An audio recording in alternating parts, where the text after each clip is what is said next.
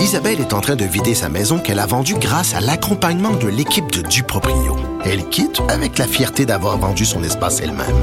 Duproprio, on se dédie à l'espace le plus important de votre vie. Un message d'Espace Proprio, une initiative de Desjardins. Elles n'ont pas la langue dans leur poche. Elles disent ce qu'elles pensent sans détour. Une heure de remise en question et de réflexion. Geneviève Peterson. Vanessa Destinée. Les effrontés. Hey, salut tout le monde. J'espère que vous avez passé un bon week-end. Moi, ce matin, Vanessa, j'ai la langue à terre, là. Qu'est-ce qui se passe encore, Geneviève? Ben, tu sais que j'ai déménagé samedi. Ouh, j'avais complètement oublié, puis j'ai pas été sur Instagram de la fin de semaine, donc Ah, j'ai y a pas, pas vu. eu. Non. Il y a pas eu de story. Je n'ai même pas Instagrammé mon déménagement. Ben, ça s'est-tu vraiment passé alors? Parce que si c'est Je c'est sais. pas sur Instagram. Ça existe pas. Ça existe pas. Non, j'ai pas Instagrammé mon déménagement pour la simple et bonne raison que j'étais tellement dans le jus. J'avais oublié c'était quoi déménager. J'avais la broue dans le toupette sur un moyen temps. là. Euh, c'est épuisant et je parlais euh, la semaine passée que j'avais vraiment fait un tri. J'avais- Je m'étais rendu compte à quel point, on parle beaucoup de surconsommation, d'accumulation.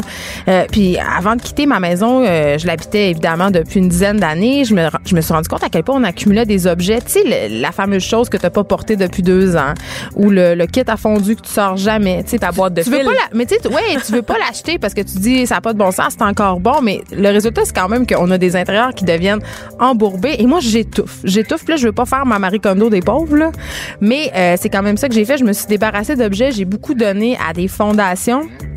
Euh, mais là, en déballant mes affaires, je me suis rendu compte qu'il fallait, il, il allait falloir que je refasse l'opération une deuxième fois. Ben voyons donc. À ce point-là? Ben non, il en mais reste tant que ça. il en reste pas tant que ça, mais il y a des affaires dont je vais me passer. Là. Mes enfants ont beaucoup trop de jouets. Puis j'ai- j'ai ressenti beaucoup de.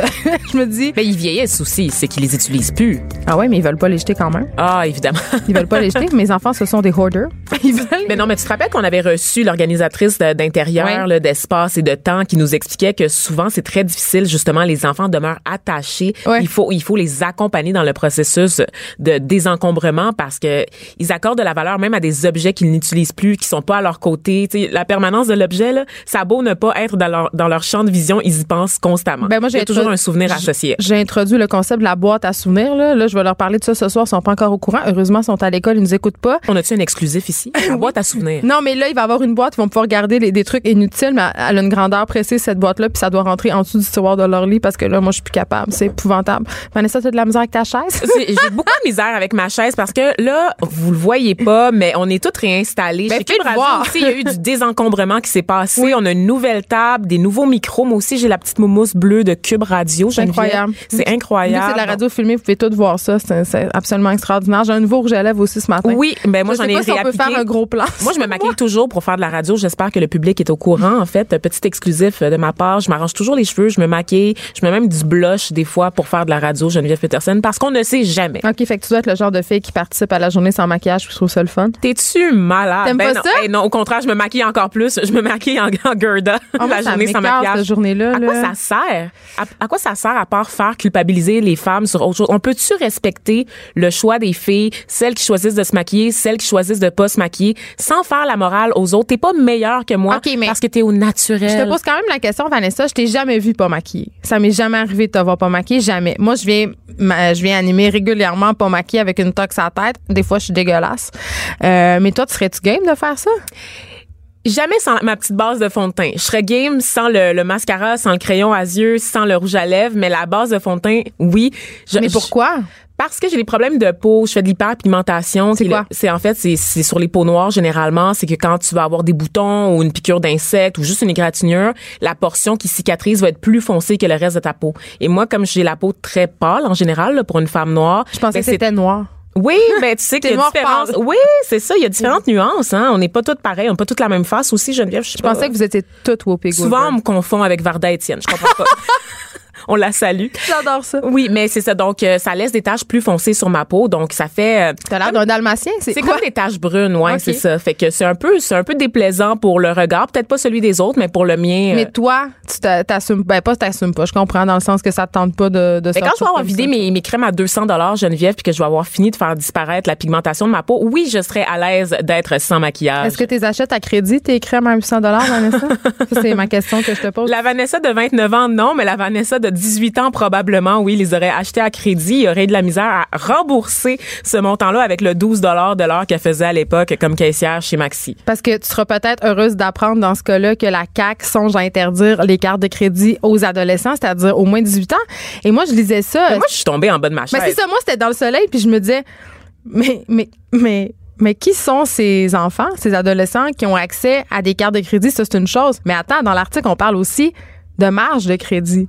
Je capote, Geneviève. Je Ben- pensais qu'il fallait avoir 18 ans pour avoir aussi. une carte de crédit parce Honnêtement, qu'il me aussi. semble que, le- le- honnêtement, deux jours après mon anniversaire, la Banque des Jardins, oui, oui, la, ben, la Caisse populaire des Jardins, c'est pas une banque, Non. m'a appelé Mais pour c'est pas non m'offrir- plus un organisme à but non lucratif. Non, c'est ça. M'a appelé pour m'offrir, entre guillemets, une carte de crédit deux jours après mon 18e Ouais. anniversaire, Geneviève. Mais- c'est assez fou quand même, là. Euh, tu vois, euh, dans le cas de la marge de crédit, par exemple, euh, je peux comprendre dans le cas d'un jeune, par exemple, de, je sais pas, 17 ans, qui a un projet d'entrepreneuriat.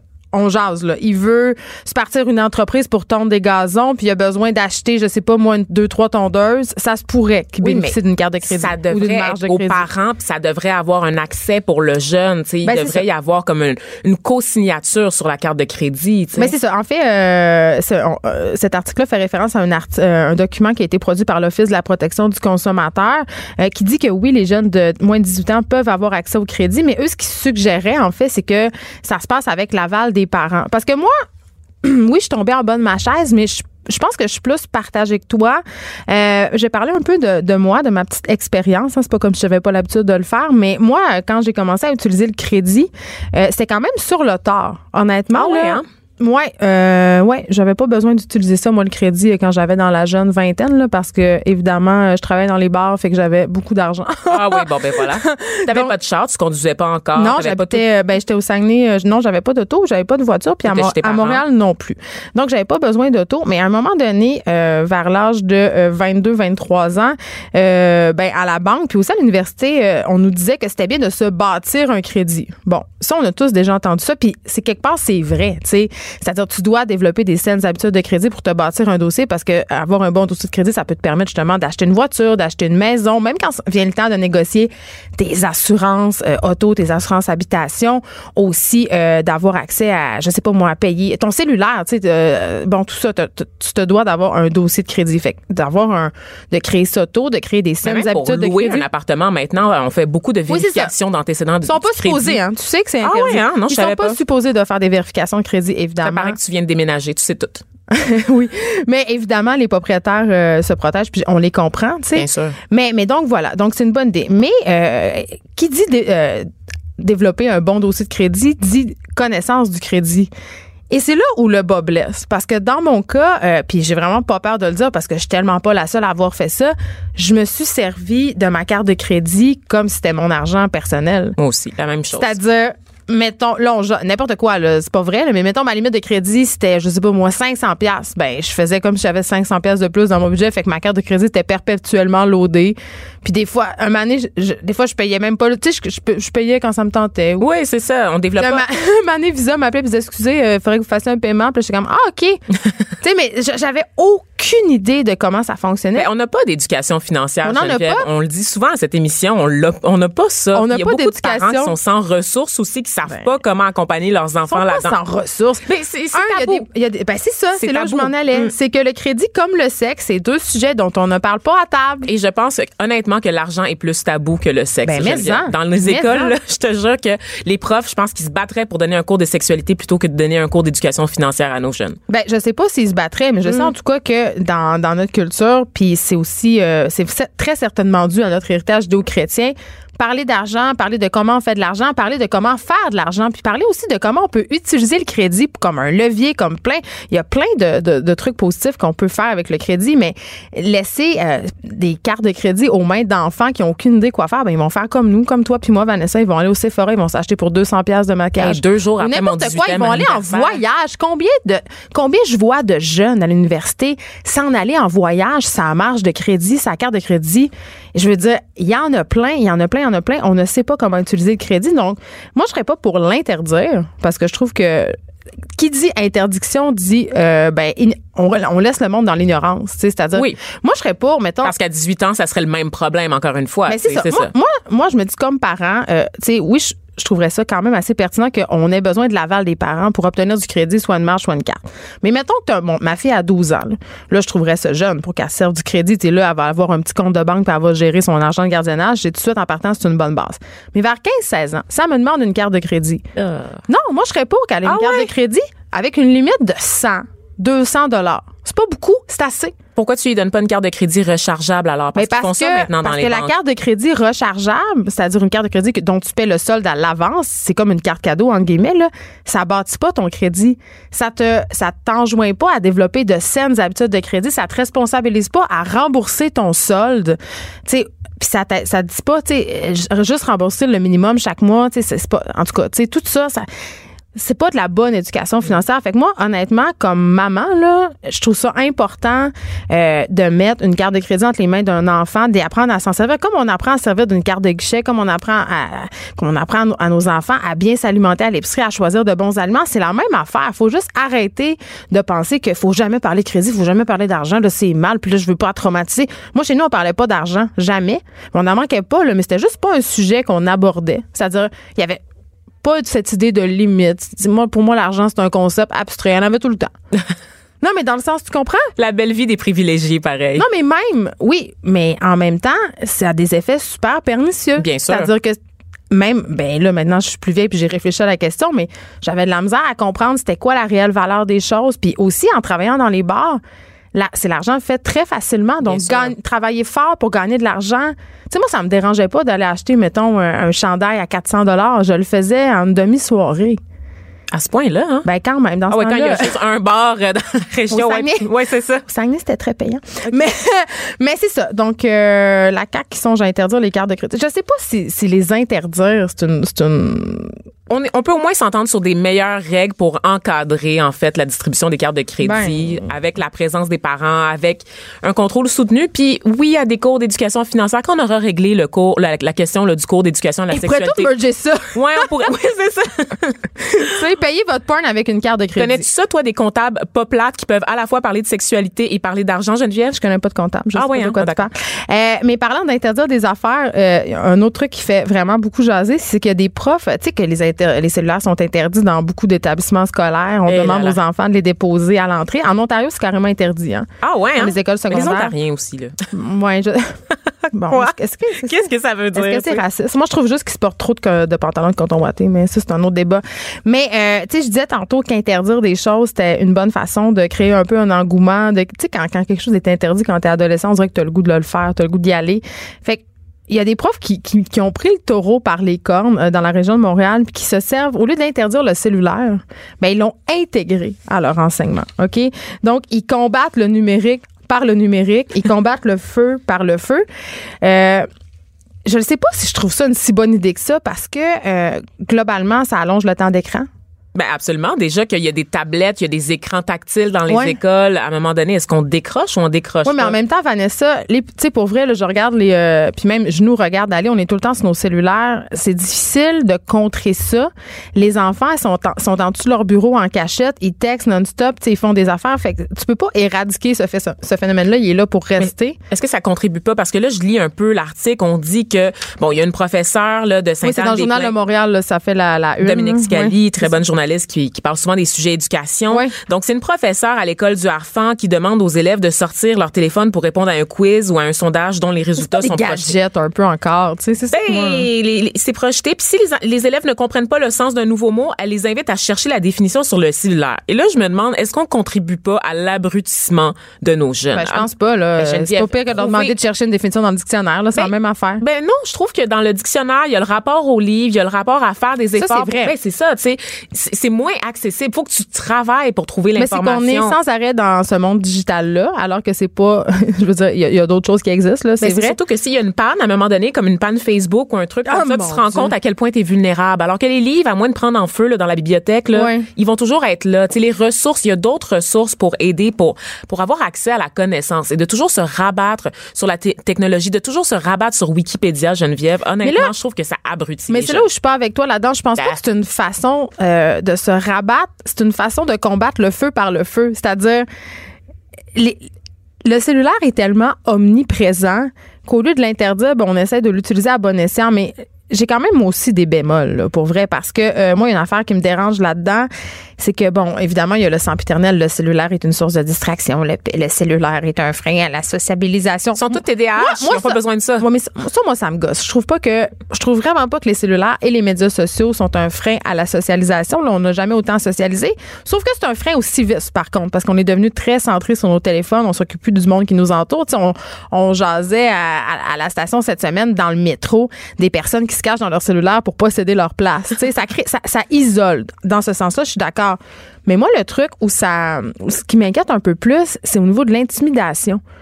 Parce que le cellulaire, c'est un outil d'intimidation. On sait que les jeunes, j'ai l'air tellement d'une m'attendre, les jeunes, Les jeunes. les jeunes, tu sais, ils se parlent beaucoup avec ça par, euh, par Messenger ou par la messagerie d'Instagram. Et là, je me dis, ça, le, le professeur qui est en avant, il peut pas contrôler. Si tout le monde est sur son cellulaire en train de supposément, justement, Vanessa, chercher la, la fameuse définition dont tu nous parlais, là, mais qui nous dit que Laurie est pas en train de parler avec euh, Joséanne à côté puis de la traiter de grosse, ou, ou, ou juste se parler, ça, ça crée de la distraction. Donc, moi, je, je sais pas concrètement comment, comment ça. peut être géré de façon efficiente. Puis je reviens au fameux temps d'écran. Tu réponds quoi à un jeune qui dit Ah, je suis en train de checker la réponse sur Instagram? Honnêtement, Ben, comment là, tu c'est contrôles là, ben, ça? Je pense que je, pense que j'en profiterais pour faire mon petit laïus sur la, la fiabilité des sources puis euh, faire des recherches sur Wikipédia, c'est pas tout le temps le fun, mais tu sais, puis après ça, il y a la triche aussi. Ben, Tu sais, absolument. y a- il y a- les cellulaires, euh, c'est utilisé pour tricher. Puis là, tu sais, qui me dit qu'ils sont justement pas en train d'être sur YouTube, en train de checker des vidéos. Moi, quand- dans mon jeune temps, en fait, quand j'étais au cégep, il y avait déjà des ordinateurs dans toutes les classes, n'est-ce pas? Puis on avait des. Ah, mon riait, là, ils nous montraient, tu sais, c'était ridicule. là. Ouais, mais moi, c'était quand même.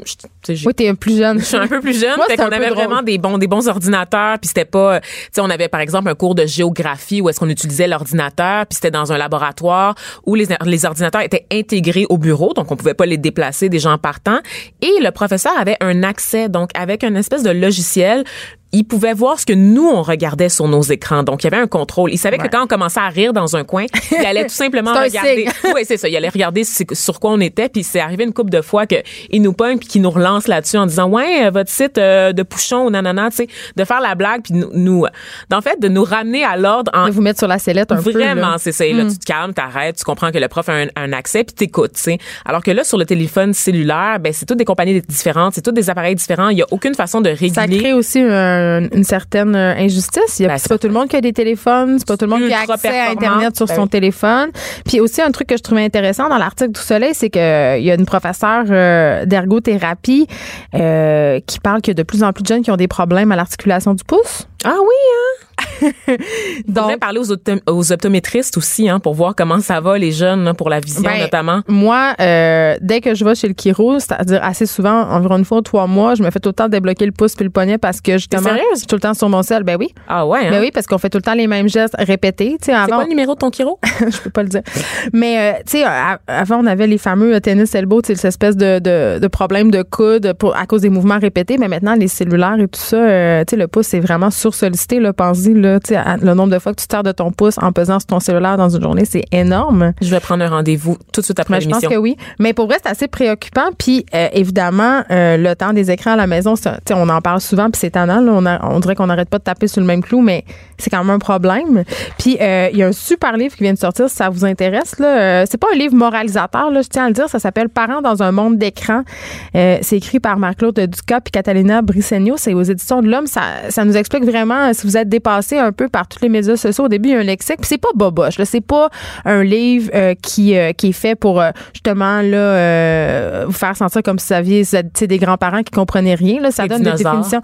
Non, puis ça donne des outils sans moraliser pour essayer d'un peu de justement canaliser ça, ce temps d'écran-là. Puis quand j'ai remplacé Jonathan Trudeau la semaine passée, je leur ai demandé si euh, j'ai reçu les auteurs, je leur ai demandé c'était quoi le fameux temps d'écran finalement, c'était quoi euh, la, bonne réponse, puis il y en a pas.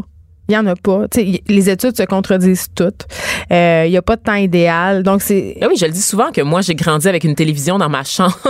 Ben, il y en ça. avait une dans le salon, puis il y en avait une dans la cuisine, puis il y en avait partout des écrans, tu sais. Puis j'arrivais à l'école, puis il y avait des ordinateurs, puis après, ça a été la- l'avènement des cellulaires. Ben, c'est ça. Mais encore une fois, c'est le gros retardée bon qu'un autre, là, ben, c'est ça. Ben, je sais pas. Mais Moi- des fois- moi, je, moi, je me trouve, des fois, je euh, tu sais, je, je l'ai dit souvent ici, Je pense que j'ai un déficit d'attention. c'est ça.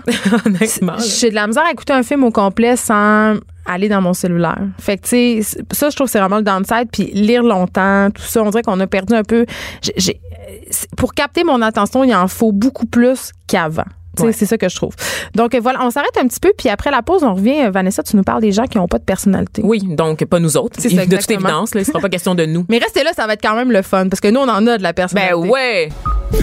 Un regard féminin sur l'actualité. Des opinions différentes. De 9 à 10, les effrontés. Avant qu'on se parle des gens qui n'ont pas de personnalité, euh, Vanessa, j'avais envie qu'on revienne sur notre grand ami euh, Brian Mulroney. hein, qui Oui. s'est un petit peu beaucoup mis le pied dans la bouche hier à tout le monde en parle. C'est, on peut plus rien dire. On peut plus rien dire. On parlait tout à l'heure de dinosaures puis de personnes un peu dépassées. Peut-être Ah! que Monsieur Mulroney euh, tombe dans cette catégorie. Geneviève, il était, comme tu l'as dit, à tout le monde en parle. Il a parlé de toute la saga concernant les droits de la, la minorité francophone En en Ontario. Ontario. bien sûr. Donc, on sait que le gouvernement de Doug Ford a, a, en fait complètement sabré dans les programmes là euh, visant à faire rayonner la francophonie en Ontario, notamment en enlevant les fonds à la, la grande université francophone ontarienne. Et on a fait euh, la, la découverte pendant cette saga-là de la députée Amanda Simard qui, s'était portée Oh, qui s'est tenu debout, là. ah, qui s'est tenue debout, qui a été véritablement effrontée, Geneviève, et qui a tenu tête au gouvernement de Doug Ford en démissionnant, en fait, euh, de son poste. Elle travaillait pour Caroline Mulroney, la fille de monsieur. Elle avait quitté en disant qu'elle pouvait pas continuer à travailler pour un gouvernement qui menaçait, évidemment, les droits fondamentaux de la minorité francophone.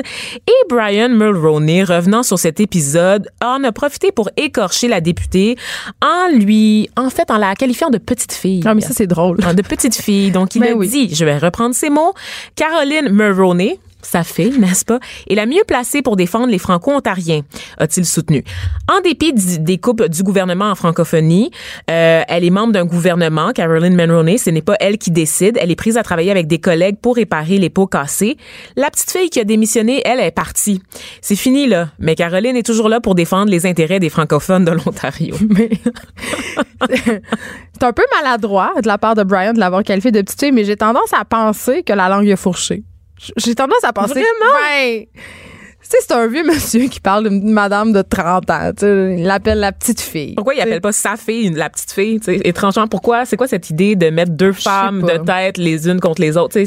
Mais il Je a, pas, il a visiblement pas eu le mémo. Mais ça Ouais. me tentait un peu de le souligner ce matin. Oui, puis de- c'est surtout qu'Amanda Simard, qu'on on la connaît effrontée, je le disais, euh, n'a pas pris son temps. Elle a répondu en ça. disant Monsieur Mulroney a fait de grandes choses pour le Canada, mais ses propos appartiennent à une autre époque et n'ont pas leur place dans une société respectueuse et égalitaire. Donc on la salue pour ça. Et on espère que Brian va recevoir euh, le mémo. Amanda Simard, qui a beaucoup de personnalité, contrairement euh, aux gens dont tu vas nous parler, Vanessa. Mais avant, euh, c'est drôle que tu nous parles de personnalité parce que euh, dans ma vie, euh, une des choses qui me le plus été reprochée, c'est justement ma personnalité. C'est vrai, Ouais. j'ai du mal à le croire. Non, mais pour vrai. Sentez-vous l'ironie dans ma voix, le sarcasme? Non, mais je suis certaine que toi aussi. C'est-à-dire, quand tu as une forte personnalité, quand tu es une fille qui, euh, qui prend de la place, qui est extrovertie, n'est-ce pas?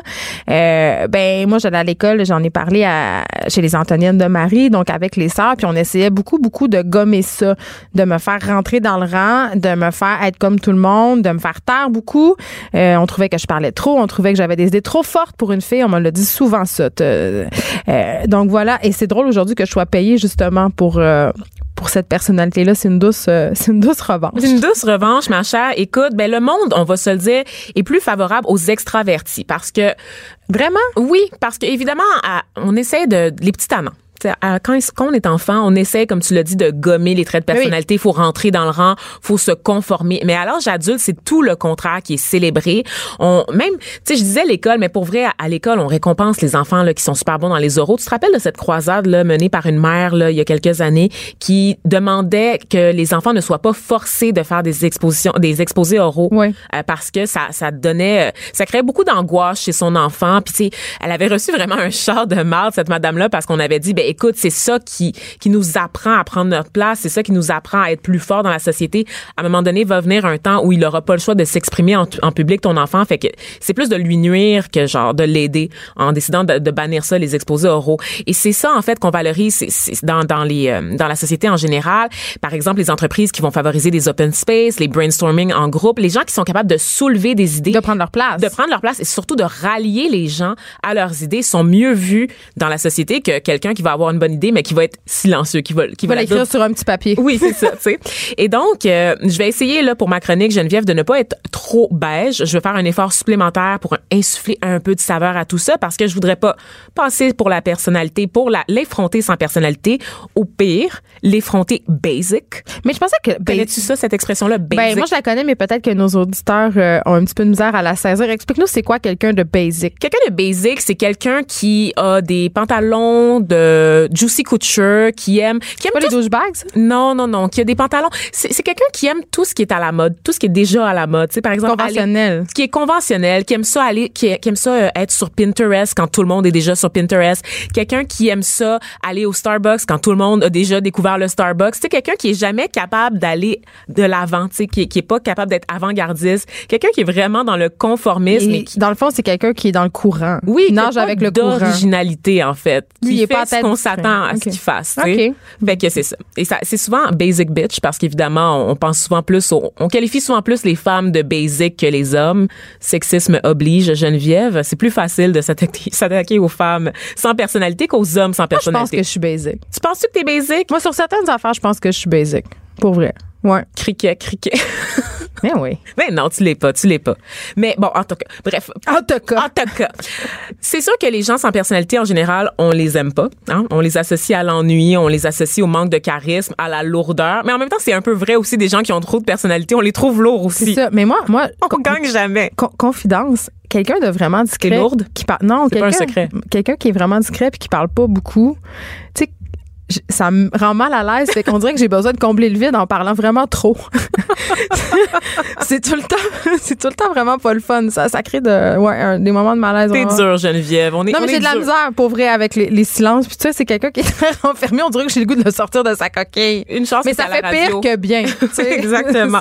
Mais non, c'est ça. Fait que les, les personnes sans personnalité, on les fuit comme la peste. On est super dur avec eux. Et moi, quand je pense à des gens sans personnalité, Tu penses à qui? à The Office, entre autres. Ah. Je pense à des séries, tu sais, évidemment, dans, dans les séries, les téléséries américaines, c'est super bien représenté. C'est les personnages qui sont là pour le comic relief, Mais là, on parle de qui la nous font rire. Ouais. On parle de la fiction, mais c'est, c'est la fiction qui a été utilisée récemment dans une étude, Geneviève. des archétypes. Les archétypes, exactement. Donc, on a demandé à cinq- 104 personnes de classer des personnages de télévision en fonction du plus charismatique au moins charismatique. Ah oui, c'est quoi? Ça m'intéresse. Ben, les moins charismatiques, évidemment, on pense à The Office. C'était une des séries nommées. Vous, vous connaissez peut-être The Office. C'est disponible sur Netflix. Les personnages d'Angela et de Toby, notamment. Toujours habillé on en rit, beige. sont toujours habillés en crème ou en beige, sont fades, fades. Ils ont toujours la même expression sur le visage. toujours un lunch. Et- oui, c'est ça. Et ils parlent tellement avec une voix. Tu sais, c'est le lunch, là. C'est comme du pain blanc avec du jambon puis de la laitue iceberg. Tu sais, c'est juste un peu triste. Un yogourt probiotiques. tellement monotone. Ils parlent de choses tellement pas intéressantes, par exemple de leur chat ou La de, voix. de leur famille, de la voix. Quoi? Mais les gens qui parlent de la voix au bureau, c'est la conversation la plus basique au monde. J'adore ça, ceci dit. C'est pour ça que je dis que je suis basique. J'aime ça. Des conversations basiques de machine à café, j'adore. Oui, mais il y a une différence entre le small talk, qui est la conversation forcée que tu as avec la personne que tu viens de croiser à côté de la machine à café, puis là, tu essaies de jaser avec pour pas avoir l'air impoli, puis le fait de faire du small talk tout le temps, en Ah, permanence. C'est-à-dire que t'es pas capable de juste être dans la profondeur, Geneviève. Mais quelqu'un tout le temps lourd, c'est lourd, là. tu sais. Ouais, ben moi, je vis très bien avec ma lourdeur. Là. Je sais pas si c'est un message codé à mon intention. Non, mais mettons, quand, quand je demande quelqu'un ça va bien, puis il me répond non, puis commence à me parler de ses tentatives de suicide, des fois, je trouve ça too much. OK, mais ouais, on veut. Ça arrive des fois. Sachez-le, hein, quand on vous demande est-ce que ça va, on veut pas vraiment savoir On comment veut pas vraiment la réponse. comment vous allez. On veut juste que vous disiez oui. C'est ça, qu'on peut se passer à autre chose, Exactement. du café. Ouais. C'est pas mal ça. C'est comme quand je demande aux gens est-ce que tu veux que je te rapporte un café? J'espère secrètement que les personnes me répondent non. J'ai pas vraiment le goût de leur offrir un café. Je veux juste que ça, sache. tellement vrai. C'est un message là pour tous mes collègues. Mais avoue, je suis pas tout seul, toi aussi, Geneviève. Des fois, on va se chercher un café en secret. Aussi. on est-tu sauvage? On, on est égoïste. On est vraiment égoïste. Bon, on ouais. continue, là. Bon, OK, c'est ça. Donc, la science, Geneviève nous dit stop aux préjugés faciles parce que dans les faits, ça existe pas une personne sans personnalité. On associe à tort introversion au manque de personnalité. Mais attends, attends. Là, t'as- t'avais la liste des personnalités. Là. Ah oui, moi- je veux savoir, c'est qui qui avait beaucoup de charisme? Mais moi, j'ai jamais écouté ça, mais Seinfeld, t'as-tu écouté ça, Ah, toi? mon Dieu. Ah. Kramer? Kramer? Comment tu prononces ça? Je sais pas, je sais pas ça C'est comme les gens qui aiment Friends. Là. Je- Oh mon Dieu, OK, bon, parfait. Et sinon, il y a Spider-Man. Les gens trouvaient que... Non, mais je te dis, l'étude, c'est juste n'importe quoi. Ça m'a tellement fait rire. Je pensais que ça allait être genre des, des euh, Al Pat- tu sais, mettons, je sais pas moi, euh, le gars d'un Sopranos, genre des criminels. là. Parmi, c'est ça, Dexter. non, non, les Non? gens, les gens capotent sur Spider-Man, le trouvent très sympathique alors que c'est un nerd à la base. Mais tu sais, c'est un nerd Ben, c'est encourageant. sympathique. Absolument. Les gens n'aiment pas non plus euh, Sheldon Cooper de Big Bang Theory, qui est une espèce de Je sais pas. gars un peu Asperger, euh, qui est très, très, euh, qui est très refermé sur lui-même puis très sec dans ses interactions sociales. Mais là, c'est ça. La science dit qu'il faut arrêter. Il faut arrêter de percevoir les gens comme ça. Parce que quelqu'un qui est réservé, calme, mais avenant, donc quelqu'un qui est très aimable, va nous sembler moins aimable, en fait, qu'une personne super bruyante, charismatique et désagréable. Ça, c'est quand même fou, Geneviève. Fait le fait que je sois désagréable, c'est une qualité. Ben, les gens vont, vont, Yes. ils vont pas le remarquer parce que t'es tellement charismatique. Oh, tellement. Tellement. Écoute, je m'en peux, genre, je suis en pamoison en surtout ce moment. avant que j'ai mes règles, là, je suis vraiment charismatique. Est-ce qu'on parle de, de flux menstruel? Ça fait longtemps qu'on n'avait ça pas fait parlé. ça fait très longtemps que j'ai pas parlé de mon utérus à ce Mais, micro, pas, Geneviève. mais là, on va pas. Est-ce Mais a non, mais laisse-moi être extravertie. Est-ce qu'il y a une personnalité? Est-ce que j'ai le droit d'être extravertie, de parler de mon utérus? Non. Je suis opprimée. C'est ça, Je exact. me sens tellement opprimée. Bon, alors. Et c'est ça. Et donc, certaines personnes, tu le sais, Geneviève, peuvent rentrer dans une pièce, c'est ton cas, et mettre instantanément tout le monde à l'aise, OK? D'autres personnes, eux, tu les vois rentrer puis t'es comme, oh, tu roules des yeux, tu serres les dents puis t'es comme pas elle, tu sais.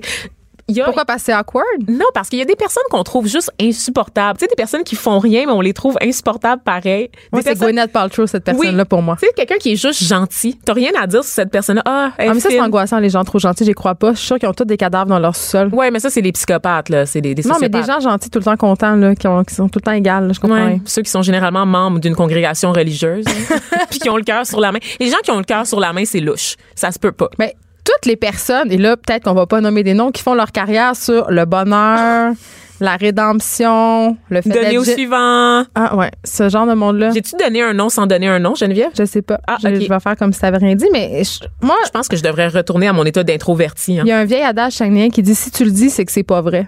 Fait que quand t'es sur la place publique en train de te déchirer la chemise pour dire que t'es donc en amour ou que t'es donc heureux, là, hmm, Hmm, J'aime bien les, les, euh, les ma théorie. du Saguenay, c'est bien. ouais. C'est, cool, très cool.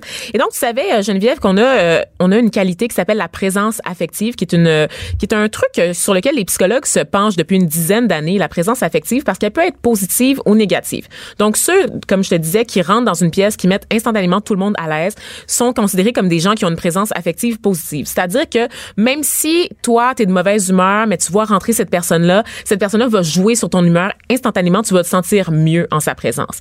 Mais les personnes qui ont une présence affective négative, c'est ceux que, par exemple, t'es de mauvaise humeur, elle rentre dans la pièce puis t'es comme, oh, tabarnak. Tu sais, elle est là, ça renforce ta mauvaise humeur. Et ça, c'est les personnes généralement qui sont introverties, c'est les personnes qu'on déteste pour aucune raison. Donc, c'est très, c'est biologique, en fait. D'haïr quelqu'un pour aucune raison, c'est lié à des trucs biologiques. Ça Yes, fait qu'on peut justifier On a le droit. On a le droit de juste pas aimer quelqu'un. Sachez-le, c'est bien correct. Ben, c'est pas correct, mais tu sais.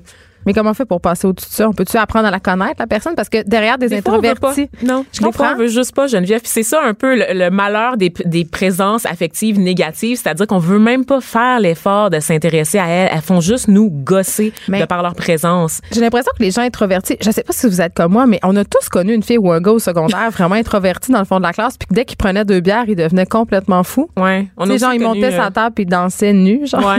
me semble que c'est un peu l'apanage des gens un peu poignés, tu sais, de quand ils laissent, quand ils lâchent leur fou, ils deviennent complètement ingérables. Ouais, mais t'as aussi les introvertis qui rentrent ensuite dans une mosquée puis qui tirent sur tout le monde. C'est fait qu'il y a comme deux catégories. Ouf, lourdeur. Hein? Il y a comme deux catégories de gens. De Ben, c'est tout le monde qui canalise son introversion de façon euh, Exactement, positive. exactement. Et ça fait partie en fait des traits de personnalité qu'on appelle les Big Five en fait, qui sont des traits qu'on a tous. Donc euh, l'état de conscience, donc notre capacité à genre se gérer, de gérer nos, nos impulsivités, notre impulsion plutôt, euh, l'amabilité. Donc il y a des catégories qui sont définies par la, la psychologie, mais évidemment il y a aucun test qui est sûr parce qu'on peut pas, on peut pas définir la personnalité en tant que telle. Parce qu'il y a un gros débat qui fait rage là, chez les psychologues. On se demande est-ce que la personnalité c'est inné ou est-ce que ça vient ça vient du conditionnement? Ben, c'est pas un mélange des deux, c'est un honnêtement. c'est un peu un mélange des deux, mais ce qu'on ce qu'on comprend pas en tant qu'humain en général, c'est que la personnalité c'est en mouvement. C'est que si tu as toujours été identifié comme cette personne introvertie là, qui est un peu rejet à l'école, tu as le droit de te libérer. peux de- changer. tu peux changer, Geneviève. C'est à la portée de tous ce changement là. Oui. Mais en même temps, j'ai l'impression qu'on on essaie beaucoup, comme tu disais en début de chronique, euh, qu'être introverti, c'est mal perçu, tu sais, puis qu'on essaie beaucoup de, de donner des trucs aux gens introvertis pour sortir de leur coquille, pour devenir justement des extrovertis, pour cultiver un peu leur personnalité, comme si c'était quelque chose qui était pas bien d'être un peu Ben, renfermé sur soi. C'est exactement ça, parce qu'on est une société, comme je le disais tout à l'heure, qui carbure à, à la personnalité, qui carbure au charisme, n'est-ce pas? On veut des leaders qui sont charismatiques. C'est ces gens-là qui nous inspirent. C'est ces gens-là qui mobilisent aussi. On connaît-tu des personnalités publiques introverties? Mettons, euh, le fondateur de Facebook, j'imagine, euh, Mark Zuckerberg, j'imagine que c'est pas nécessairement le gars le plus éclatant au monde. Tu sais, on a tendance à associer Oui. ça beaucoup à la culture geek, les gens introvertis. Absolument, un Bill Gates, par exemple, là, va pas déplacer les foules, mais dans d'autres Ben parts, t'as oui, quand pour même... d'autres raisons, pour son compte de banque. Oui. Mais je veux dire, c'est pas des gens qui, qui brillent par leur personnalité. Puis quand ils en ont trop, ils se font kicker dehors comme Steve Jobs. Ça devient des bums, tu sais. Il y a Ah, ça- Louis T. Ah, ben, ben est-ce que Louis T a une personnalité? Ben, Il est- il est Asperger, Tu viens, tu il y a viens de dire, bizarre- tu viens de dire tantôt que tout le monde a une Oui, personnalité. tout le monde, oui, oui. Non, mais je veux dire, tout le monde a une personnalité. Mais est-ce que je, ce que je veux dire, c'est est-ce que Louis T a une, une affection, une personnalité négative? Est-ce que, qu'est-ce qui nous inspire? Non, mais attends, on a parlé de introversion. Est-ce qu'il est introverti? Moi, je trouve pas qu'il est introverti quand Moi, je le pas, je vois. ne suis pas du je tout ne sa carrière. connais pas. Je, Ouais, non, on le c'est connaît ça. pas. Quand je le vois sur des capsules, par exemple, sur Internet ou à la télévision, il est très bon. Il me, il- je veux dire, il était quand même humoriste puis il faisait du stand-up au début de sa carrière. Jean-René Dufort. Mais il est nerd. Faut pas C'est tous des nerds qu'on- C'est des nerds, c'est ça. On a tendance, on a le réflexe d'associer genre l'introversion à des nerds connus, des scientifiques, parce qu'il y a certains milieux effectivement où ça semble être des qualités que l'on recherche plus, n'est-ce pas? Le monde des sciences. Des jeux vidéo. Tu peux pas, tu peux pas être extravagant là dans sciences pures là. Tu sais, on veut pas, on veut que tu rentres dans la masse, que tu te conformes là évidemment. Tu sais, mais dans Est-ce que c'est milieu, possible de faire une carrière artistique euh, devant l'œil du public en étant un introverti, tu penses? Il y a des pas. chanteurs. Ben oui. Kevin Parent, c'est un introverti. ah oui, Roy Dupuis, les beaux ça. ténébreux, c'est vrai. on fait une liste de Tu beaux vois? ténébreux. Non, mais on les catégorise quand même. On les appelle pas basic, hein, on les appelle des beaux ténébreux, tu remarqueras. Qui, qui dirait de Roy Dupuis qui est basic? Safia Nolin. Safia Nolin, c'est une, une artiste qui est introvertie. Lydia Kepinski aussi. C'est vrai, c'est vrai. Ils font des très belles chansons euh, tristes à en pleurer, vraiment. Est-ce que tu peux faire des chansons joyeuses quand t'es introverti? C'est la question qu'on se pose, en fait. Ben, je le sais pas, mais, mais je sais quand même que c'est il y a- c'est un brand d'être introverti. Oui. C'est là où je m'en vais, là. Absolument, mais parce que pour revenir à Louis T puis à Jean-René Dufort, je veux dire, Jean-René surtout, c'est que s'il était vraiment resté, s'il était vraiment 100% introverti, Il ferait pas de serait la resté- télé. C'est ça, il serait resté dans son laboratoire. Je pense à Marianne des Hôtels Marissal qu'on a reçue récemment à l'émission, qui elle a travaillé pendant sept ans dans un laboratoire, puis qui à un moment donné a dit, hey, c'est pas moi ça. Elle s'est réveillée, puis maintenant elle est journaliste scientifique, elle Ouais. fait carrière dans la vulgarisation parce que elle collait pas à cette étiquette-là que c'était elle-même donnée en grandissant. Donc, il y a des champs euh, qui conviennent mieux aux personnes introverties, des métiers qu'on a, qu'on a tendance plus à accoler aux personnes introverties. Tu l'as dit, la science, les jeux vidéo. Euh, euh, Je trouve que Richard est très extraverti en ce moment. oui, Richard parce que Martineau. Richard cogne dans la fenêtre. Je pense qu'il nous est pas dans la fenêtre. avec ce qu'on dit. Mais, mais voilà, écoute, euh, tu me surprise avec ton sujet, Vanessa. Ah oui, hein? Ouais, mais moi, quand même, je finis sur cette confession avant qu'on s'en aille à la pause parce qu'on aura Sarah Maud Beauchesne et Juliette Gosselin dans quelques instants. Mais je- ça fait encore partie d'un peu d'un complexe que j'ai d'avoir l'impression tout le temps d'être too much. J'aimerais ça des fois être plus introvertie, être, être- me contenir plus. On t'aimerait pas autant. Ben, ah, euh, je suis moins pire qu'avant, pour vrai. Ah, sérieux? Oui, en vieillissant, OK. je- en vieillissant, je me suis assagie, mais, mais, Ok, ça, contiens-toi d'abord. mais ça fait partie quand même de mes complexes. Ça, ça reste. T'étais pire avant?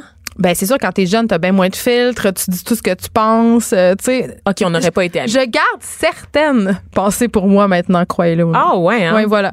Donc, euh, restez là après la pause. Il y a Sarah Maud Beauchesne euh, pour, euh, qui fait les fourchettes. Je sais pas si vous la connaissez. Et Juliette Gosselin, cette actrice formidable qui va être avec nous. Ouh. Geneviève Peterson. Vanessa Destinée. Elle manie aussi bien le stylo que le micro. De 9 à 10, les effrontés. Je suis avec Sarah Maud Beauchesne et Juliette Gosselin. Euh, Juliette, je la connais, je vais le dire d'emblée. Juliette, elle joue dans mon film euh, Oui. Fabuleuse qui va sortir cet été. Euh, et Sarah Maud, je la connais pas, mais personnellement, mais ça faisait longtemps que je me cherchais un- une excuse euh, pour la recevoir, pour lui parler, pour m'approcher d'elle. Euh, parce que, évidemment, euh, moi, je t'ai connue pour ton blog Les Fourchettes, euh, qui, qui était un, un blog, euh, je pense que tu es à l'origine de, de la mode du mot sexu. J'aime penser que c'est moi qui l'ai inventé, sauf sexu. Ben, honnêtement, moi, je t'ai connue pour ça. Et là, euh, c'est devenu une web série Ouais. euh, qui est disponible sur tout TV, je que crois. j'ai écouté deux fois déjà. Ben, même. moi, je vais, je vais faire mon mea culpa. J'ai écouté seulement le premier épisode, mais pour vrai, je vais aller binge-watcher. C'est combien d'épisodes? 10 épisodes. Ben, c'est ça. Je vais aller, 10 minutes. oui, c'est ça. Je vais aller écouter le reste parce que ça m'a vraiment, euh, ça m'a captivé parce que, ben, c'est sûr que toi, t'é- t'écris, tu sais, t'es une écrivaine, t'as publié des livres. Est-ce qu'on peut dire des livres jeunesse ou c'est péjoratif? Euh, je- non, c'est pas péjoratif, mais moi, j'aime penser que j'écris des livres pour tout le monde. Fait que j'aime pas ça me donner une étiquette euh, jeunesse, quoique c'est très important qu'il y en ait, mais j'aime ça savoir que tout le monde me lit. C'est ça, parce que t'as écrit euh, Cœur de Slush, euh, puis t'as écrit aussi euh, L'Académie, qui est une série télé dans laquelle Juliette euh, Gosselin, tu joues. Ma passion. Oui. tu incarnes un personnage qui s'appelle Marie. On va y revenir. Puis ce que j'aimais dans les fourchettes, ce que j'ai, ce que j'aimais beaucoup, c'est le côté très narratif. Tu sais, on sent euh, l'écriture, le, le- le désir d'être naturel. Puis ça, c'est difficile à réussir, je pense, en télé. euh, de réussir à faire des dialogues, à faire des scènes où on se retrouve. Puis c'est vraiment ça l'impression que j'ai eu en regardant le premier épisode. J'avais l'impression que je regardais des bouts de ma vie. Ben, c'est sûr que c'était des bouts de ma vie. Fait que, en plus euh, de m'inspirer de mes journaux intimes puis de ma vie à moi, c'est sûr que mon but, c'était de faire une série authentique. C'est un peu mon mot d'ordre pour les fourchettes puis pour tous mes projets. C'est que ce que- j'aime le plus me faire dire, c'est, oh mon Dieu, moi, moi aussi, tu sais. Fait que c'est un peu ça que je voulais faire avec les fourchettes. parce que ça raconte l'histoire euh, de Sarah, euh, une jeune écrivaine. c'est très Sex and the City. hein.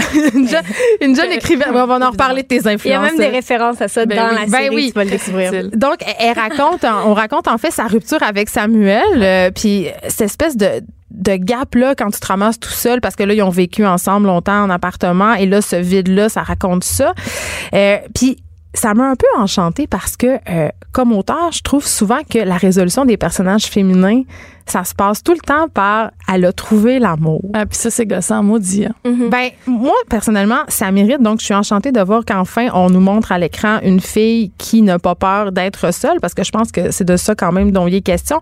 Mais raconte-nous un peu qu'est-ce qu'elle va apprendre ce personnage-là de Sarah pendant sa rupture, parce que moi je regarde ça puis je comprends pas pourquoi elle casser avec ce gars qui a l'air si parfait. Ben c'est ça que vous allez comprendre en, en regardant la série. C'est pour ça qu'on on a mis ça au compte-goutte. Euh, on a mis ça aussi très très passionnel, très foudroyant comme amour. Puis je pense que euh, moi, en, ayant été seule pendant plusieurs années, puis en, en ayant atteint un niveau de bonheur exceptionnel en étant seule, euh, je me suis rendu compte que je- qu'on qu'on m'avait imposé de, de, de me trouver un chum toute ma vie puis que ça serait ça la finalité de mon bonheur. Puis c'est un peu ça que Sarah va se rendre compte. Elle va se dire, enfin, je vais pouvoir exister pas à travers le regard de, de l'autre, puis à travers du mien, puis je vais pouvoir embrace euh, mon self-love. Puis ça vient pas tout de suite dans la série. C'est quelque chose qu'elle apprivoise. Au, f- tu sais, c'est vraiment un processus pour atteindre cette espèce de. Oui, parce que ça fait peur être toute Ouais. seule puis s'endurer soi-même. C'est pas quelque chose qu'on fait facilement. C'est un, c'est la quête d'une vie, je trouve, en fait. Mais Juliette, justement dans l'académie t'incarnes Marie puis ce personnage-là, elle cherche l'amour. Oui, désespéré. Oui. Mais est-ce que parce que tu dis, euh, Sarah Maud, que c'est difficile de se sortir de ce mindset-là, de Ouais. chercher, chercher l'amour. Est-ce que, est-ce que vous pensez que nous, les filles, on est conditionnées à ça? Est-ce que vous pensez que depuis qu'on est petite, on, on nous, tu sais, le prince charmant, euh, je peux pas croire qu'on est encore là en 2019, là. On l'est encore. Mhm. Juliette, euh, j'ai eu le goût de t'entendre. Ben, ben non, mais absolument. Puis moi, euh, je pense que je suis pas rendue aussi. euh, euh, pas aussi loin, mais en tout cas, j'ai moins apprivoisé ma solitude juste par le fait que j'ai moins été seule que, que, que Sarah Maud. Mais, euh, mais je pense effectivement que que c'est quelque chose qu'on a dans la tête, comme tu dis, que, que c'est notre finalité, c'est de, de ne pas être seul, comme si être seul, c'était un, un échec. Là. Euh, Mais en même temps, tout est fait pour qu'on soit en couple dans la société. Mhm. Je veux dire, les, euh, juste au niveau fiscal, par exemple, juste le- euh, si on vit dans une grande ville, le coût des appartements, c'est- c'est difficile à être seul. Est-ce que c'est un privilège vivre ça? on peut vivre en, en chum de femme. Ouais. La galère, là, c'est révolutionnaire. Ouais, c'est vrai. Mais c'est un fantasme aussi. Moi, moi, pour moi, la galère, moi, moi j'aurais envie de l'essayer pour vrai. Mais puis, je trouve que oui, euh, au niveau de la société, tout est plus facile quand on est en couple, mais au niveau dans dedans de soi puis notre cœur là, on rush à se matcher, on rush à s'obliger à s'endurer à deux.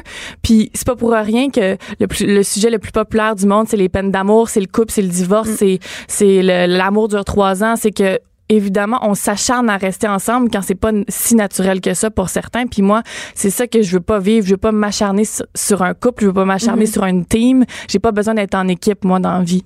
Le côté, euh, tu sais, il faut travailler pour garder un couple. C'est quelque chose qui l'irrite particulièrement. on partage ça ensemble. Quand, quand, quand on parle de, tu sais, mettons qu'on a un souper en, en chum de femmes puis qu'on parle de, de nos struggles respectifs dans nos, dans nos couples, Sarah Maud, quand, quand elle était seule, souvent elle disait Je veux jamais vivre ça. Je, veux, je veux jamais ressentir cette colère-là à cause de quel, que, que quelqu'un d'autre m'impose ça. Ouais. En même temps, je suis absolument certaine qu'il y a des gens qui sont en train de nous écouter en ce moment puis de se dire Bon, Check-moi ces millénials qui veulent pas faire de compromis. Non, mais en même temps, pour être ensemble, il faut travailler. Euh, puis le, le couple, c'est sont des épreuves. Puis tu sais, il y a quand même. Puis en quelque part, c'est un peu vrai. Si tu vas avoir une relation à long terme, c'est sûr que ça sera pas tout le temps un long fleuve tranquille. Sarah Maud, on parlait de l'amour mm-hmm. dure trois ans de Frédéric Becbérer. Tu sais, je veux dire on est un peu accro à ça, la mhm. passion amoureuse, mais à un moment donné, il faut qu'il y ait plus que ça. Ben, si ta finalité, c'est d'être en couple c'est sa vie, mais si moi, ça n'est pas la mienne, si moi, je veux aimer fort le plus longtemps possible, puis à un moment donné, quand je suis malheureuse, je vais pas m'acharner. Mhm. Moi, pour moi, vivre vieux avec quelqu'un, je m'en fous un peu là, de cette histoire-là. T'as pas peur d'être seul euh, dans ton CHSLD puis d'avoir juste un bain? je m'adore! mais tu pourras pas. Qui va te laver, Sarah? Juliette. Moi, moi. mais, OK, vous riez les filles, mais on voit de plus en plus ça. C'est la, euh, on parle des, des, plans de retraite, là, des gens qui ont plus ou moins de plans de retraite et tout ça, mais il y a de plus en plus de personnes qui font le choix de vieillir ensemble entre amis. Mm. C'est-à-dire, mais moi, ça, moi, ça, ça me parle. Ben, euh, nous aussi. Je... Ouais, vraiment. Je me jamais senti aussi forte et pas seule avec mes chums de femmes, tu sais. Mm-hmm. Fait pourquoi pas se priver de ça? Puis oui, on va tout tomber en amour. On est, on va tout vouloir aimer plus que nos chums de femmes, puis euh, avoir des chums, des blondes et tout, mais moi, je sais que je vais toujours avoir ces filles-là, tu sais. Mm. Mais parlons-en de l'amitié féminine parce que euh, l'amitié féminine fait l'objet de beaucoup de préjugés, je pense. On a l'impression que euh, des amis de filles, c'est sans cesse en train de se bitcher, qu'il y a une compétition. Tu sais, il y a plein d'étiquettes négatives qui sont accolées à l'amitié féminine, Juliette. Ben moi, je, moi, je, c'est quelque chose que que j'ai découvert tard dans la vie. J'ai pas eu pas, pas que j'ai pas eu d'amis, mais pas des amitiés, en tout cas, qui ont traversé le temps euh, tant que ça parce que j'étais sur des plateaux de tournage, parce que, je sais pas, on dirait que c'était très éphémère pour moi, l'amitié. Puis, euh, ça s'est développé dans au début de ma vingtaine en, rencontrant euh, Sarah Maud, Juliane, Sophia, euh, Juliane Côté. Oui, Juliane Côté, Sarah Jeanne Labrosse, bref, toute cette toute cette cette gang de femmes là puis je pense qu'on apprend ensemble à être de bonnes amies, dans le sens c'est vrai que naturellement, on dirait que des fois, il y a, une rivalité niaiseuse qui s'installe entre, entre femmes. En parlez-vous? Oui, on en parle beaucoup, beaucoup. On est tout le temps en train de... parce que je pense que aussi ça la donne tu sais je dit au début de ma vingtaine j'ai commencé à avoir des vraies amitiés puis à, apprendre sur moi aussi mais au, début de la vingtaine on commence à s'aimer soi-même aussi puis je pense qu'on est une bonne amie la minute qu'on est moins insécure par rapport à nous-mêmes parce que toutes les jalousies puis les rivalités qu'on entretient entre femmes ça a un lien direct avec nos insécurités mhm. à nous tu sais votre amitié, vous la mettez beaucoup en scène sur les médias sociaux. Euh, moi, je vous suis euh, chacune d'entre vous, puis je vous regarde aller, puis moi, j'étais un peu jalouse. ben, vous avez l'air d'avoir une amitié fabuleuse. Mais c'est vrai, puis c'est pas juste de la mise en scène, quoique des fois, on passe une heure à faire un shooting dans une soirée, parce qu'on a envie de la mettre en scène, notre amitié, parce qu'on on est fiers, puis on se trouve, euh, je pense, on se trouve belle. fait que, on se trouve belle ensemble, mais, mais c'est très, c'est, il y a rien de fabriqué là-dedans. Là. Puis, puis notre amitié, elle a aussi des côtés. Ça remonte, puis moi, on, se chicane comme un couple se chicane. Ah, ben là, on veut des exemples. hey, mon Dieu, il y en a tellement. Des choses comme. Euh, Pogné, là? Oui, ah, oui, oui, Mettons, pleurer, puis. Euh, ouais. ouais. On se gueule jamais après, mais on est comme. Tu m'as vraiment. de la peine. Ouais, c'est ça puis on pleure parce qu'on a de la peine de se Puis j'en pleure l'autre, fait comme, mais là, j'ai jamais. Tu sais, puis l'autre, c'est ça. Là, toi, Sarah Maud, t'endures ça. Hein? toi, je me dis, travaille sur ton amitié, hein? Oui, parce que je me dis que ça, c'est pas éphémère, justement. Parce que c'est de l'amour inconditionnel. Puis, on se challenge sur beaucoup de choses, justement. Ouais, vraiment. C'est quoi qui- votre plus grand challenge? Ben, sais, ce matin, c'est drôle parce qu'on était invité ici aussi pour parler quand même, je pense, de solitude. C'était un peu Oui. le prétexte. Puis on a vraiment un rapport à la solitude qui est différent. Et fait qu'il y a, il y a souvent ce, ce, ce discours- clash-là. Ce, ce clash-là. Puis je pense qu'on apprend aussi à, à accepter qu'on va toujours être différente dans Mhm. notre rapport à la solitude. Parce que toi, Sarah Maud, t'as besoin d'être tout seul? Absolument. J'ai, j'en ai grandement besoin. C'est viscéral. Je suis très, très bien seule. Puis encore plus depuis que j'ai décidé que je voulais être seule. Tu sais, je disais que j'ai été seule pendant plusieurs années. Par dépit, mais là, c'est par choix? oui, c'est- ben là ça l'a ça l'a évolué puis c'était très important pour moi, on dirait que c'était foudroyant et viscéral de par- d'en parler puis de montrer que c'était ça que je voulais Mhm. puis d'essayer de transformer tout le monde puis Puis je me, moi, je me souviens quand, quand Mais tu te sentais mal d'être comme ça, Julie, d'être pas comme ça, Juliette? Ben oui, puis d'avoir tu sais des, des je suis un peu comme mon personnage dans l'académie, mais moi je suis super romantique. euh, tu sais que, que je me souviens quand quand euh, elle avait eu cette cette rupture amoureuse qui a inspiré euh, Les la, fourchettes. la série Les Fourchettes. Qu'elle avait tellement de peine, puis que mon réflexe c'était de lui dire, mais peut-être que vous allez revenir ensemble si vous êtes fait pour revenir ensemble.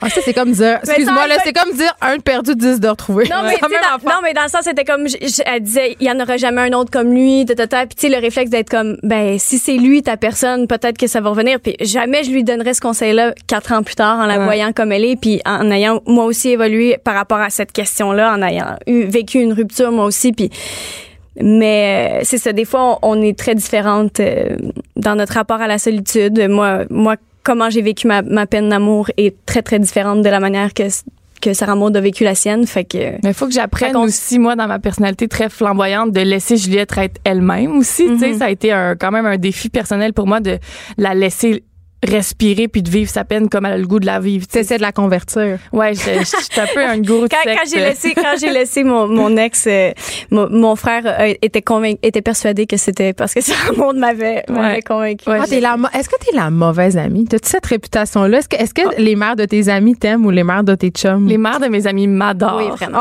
absolument René Dutillé est ma chum de femme. c'est vrai Mais je pense que je suis juste l'amie qui est un petit peu confrontante par rapport au fait que j'assume tout puis que je veux que tout se passe là. puis puis aussi puis tu le sais que que Sarah Maud elle a des, des grands paradoxes que si tu lui reproches quelque chose que tu sais que toi elle te le reprocherait mais que là si elle elle le fait tu lui reproches Ouais. elle va elle dit non euh, Non, mais c'est fait ce que je dis, pas ce que je fais. oui Ouais, c'est ça c'est ça. exactement Moi, j'adore. Moi, Exactement. j'adore. à- j'adore à tout ça. Euh, il nous reste pas beaucoup de temps, mais je veux revenir sur la solitude. J'ai envie de te demander, Sarah Maud, c'est difficile à tenir comme position, justement, parce que c'est pas tellement populaire socialement pour une femme de dire, ben, moi, je vais être tout seul, je veux pas d'enfant, ma carrière, c'est important. Tu sais, c'est quoi ton rapport à tout ça? Ben on dirait que là je, je pogne de quoi de très intense en ayant les répercussions et les échos de la sortie de fourchette. Euh, je pense que j'ai reçu au-dessus de 1500 messages de filles qui sont contentes de se faire dire qu'ils ont le droit d'être toutes seules. Fait que je pense que ça tombe bien. Aïe, aïe. Ouais. Je- mais ça, ça me surprend encore. Ouais, mais je trouve ça beau. Qu'on s'assume pas à ce point-là. Ouais, ben je pense qu'on se donne pas le droit parce que c'est pas accepté socialement d'être seul puis d'être bien parce que la folle au chat là, ben c'est un tabou puis c'est un c'est une étiquette qu'on a tout le temps, tu sais. Elle a la vie dure, la folle au La, chat. la fille desperate qui a pas de chum qui est sur Tinder puis qui veut absolument des dates, mais on voit pas l'autre côté de la médaille. Puis ça va, ça va, tu sais, tu dis ça là, il y a beaucoup de, de, de gens Tu qui pensent changer qu'elle va d'idée? changer d'idée, tu sais. mais Ouais. Je pense que de, plus- de Oui, plus en plus, ça. on comprend que... Oui, quand je dis que je veux pas d'enfant, ouais, mais là, mais tu sais, Mm. mais non, moi c'est un choix puis arrêtez de me gosser. Puis en même temps, si un jour tu changes d'idée, c'est Hey, pas, tant c'est mieux. pas grave. Ben oui, mais Pourquoi faut moment, toujours non. que ça soit clair, tu sais? Exact. Ça. Ouais, ça fait bien peur les grosses opinions arrêtées. Ah, ben écoute, il y en a qui gagnent leur vie avec ça, les grosses opinions arrêtées. Aussi. Hein? J'essaie de Hey, les filles, ça m'a fait vraiment plaisir. Puis je le répète, là, les fourchettes, euh, j'ai écouté le premier épisode, puis pour vrai, c'est vraiment bon. Le ton, c'est excellent. Allez voir C'est ça. du génie. Oui, allez voir ça. Ben, pour vrai, je t'admire beaucoup, Sarah Maud Beauchamp. Et, et toi, Juliette Gosselin, aussi, évidemment, on peut continuer à te suivre et on te verra dans Fabuleuse. Euh, Oui, j'ai très hâte de voir ça moi. Ah, moi, je suis stressée. Merci. bonne maman fière de sa chum. Oui, merci beaucoup d'avoir été avec nous. Euh, on se refait ça demain de 9 à 10. Il y a Richard Martineau qui suit dans quelques instants.